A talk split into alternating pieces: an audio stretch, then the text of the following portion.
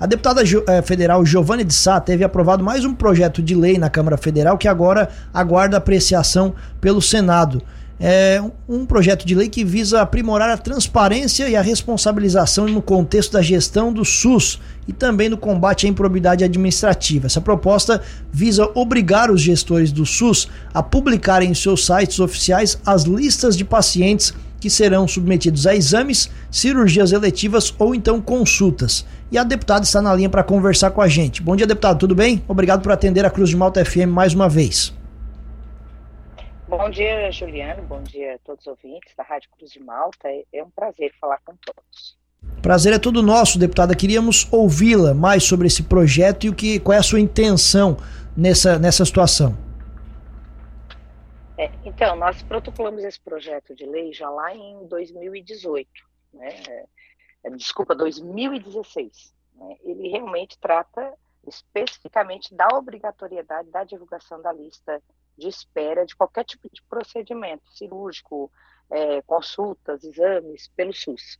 Porque hoje as pessoas ficam é, pensando, ah, em qual local da fila eu estou? E às vezes vê uh, e ouvem os, os gestores públicos divulgarem que ah, já fizemos tantas cirurgias, né? Isso é natural. Agora, as pessoas ficam na dúvida de como que elas estão nessa fila. E, e não se tem é, hoje a certeza, né? Ah, você é número tal, mas quem está à sua frente também? Então foi com esse objetivo, isso a gente se deparou, inclusive quando fui secretária uh, de, de, uh, de, de, saúde, eu percebia muito isso. As pessoas ficavam, ah, mas quem está na frente vai demorar muito. Então, para que não haja essas dúvidas, para que haja realmente uma transparência dos, do, do, dos procedimentos, foi com esse objetivo que a gente buscou, então, trazer esse PL, e foi aprovado, inclusive tinha um projeto de lei, é, Juliano Thiago, lá no Senado Federal, com o mesmo propósito, e foi aprovado lá, veio para a Câmara, juntou-se os dois, a gente chama no Congresso Nacional de apensar,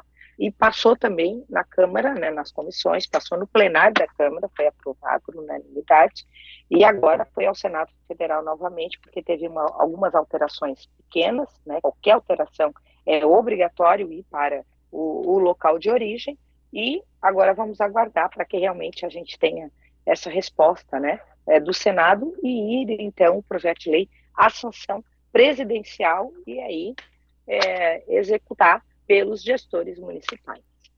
Hoje essas listas já, já, já existem, né, secretária? Só não, não tem publicidade. A ideia seria de fato apenas que se fosse feito um sistema, um mecanismo para mostrar para os usuários a situação da fila, é isso? Isso, é colocar né, transparência nisso. Né? É, é, colocar quem que está à frente. É o João, é a Maria, blá, blá, porque tem gente esperando há 3, 4, 5 anos. E aí as pessoas pensam o quê? Que elas estão sendo deixadas de lado e outras pessoas estão sendo colocadas em seus lugares. Então, é exatamente com esse objetivo, saber em que local estão da fila, mas quem está à sua frente, para que não haja nenhum tipo de ah, burlar a fila, passar alguém na frente, porque todos têm o direito de ser atendidos. E, e, o, e o SUS, os gestores, uh, têm a obrigatoriedade, eu já fui gestora, já fui secretária, sei muito bem como é que funciona, então, a gente precisa, sim, dessa transparência, é necessária essa transparência. Quem ganha, com certeza, é a população. Se está sendo feito 10 cirurgias, os 10 têm que ir. Ah, foi marcado e não foi? Tem que ter uma cobrança também disso, porque a população também tem que fazer a sua parte. Né? Então, cobrar do gestor público é importante, é, mas a população também. Ela deve cumprir com o seu papel, comparecer à cirurgia, comparecer ao local do exame, fazer o exame, buscar o exame, para poder levar para o médico, muitas vezes faz o exame, não busca, aí caduca, né? Tem que fazer novo exame, é custo para o SUS. Então, todas essas, é, é uma via de mão dupla. Então, colocando essa, é, é, essa lista de transparência, tudo fica mais nítido, como a gente diz, né? Fica mais transparente, e principalmente quando se fala de recursos públicos, é, isso é necessário. Então, com essa aprovação, acho que a gente consegue aí dar um grande passo, né, um grande passo, um grande avanço é, no SUS. O seu projeto trata inclusive de dessa não publicação, né, essa não cumprimento de, disso como um ato passível de tipificação por improbidade administrativa. Seriam os secretários de saúde os responsáveis?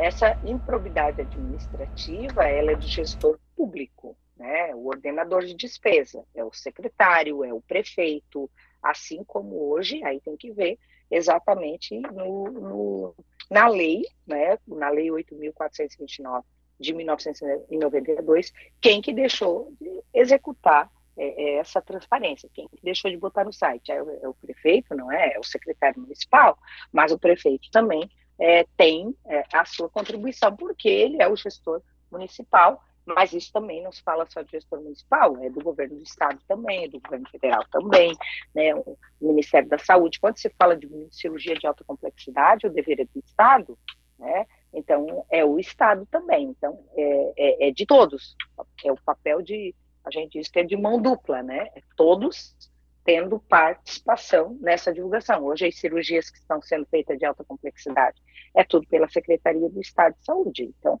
todos têm que fazer a sua parte.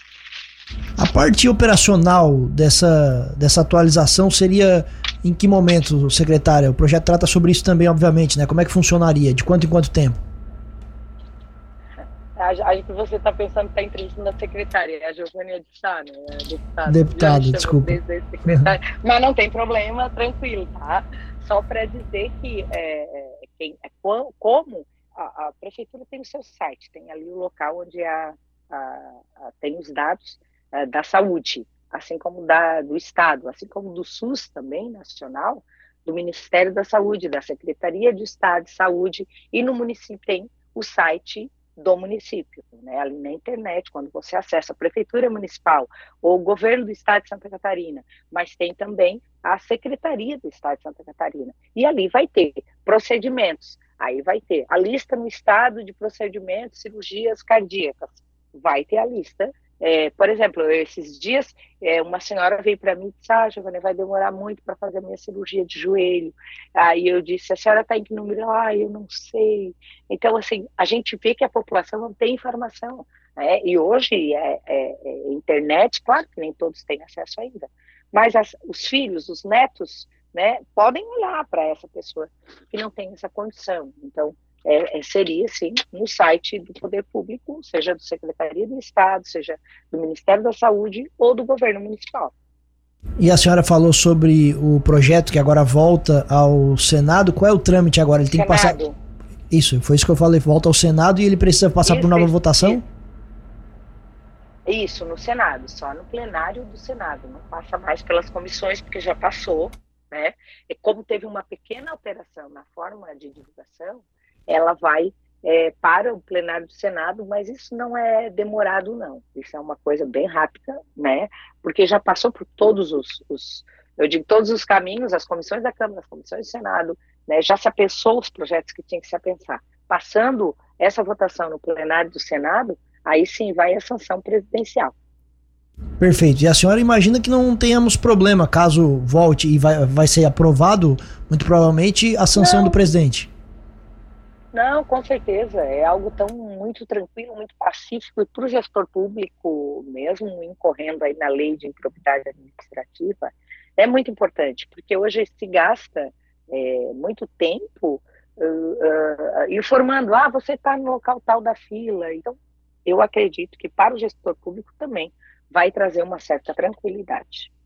Perfeito. Deputada, muito obrigado pela gentileza da entrevista. O espaço permanece aberto Imagina. aqui na Cruz de Malta FM. Um bom dia.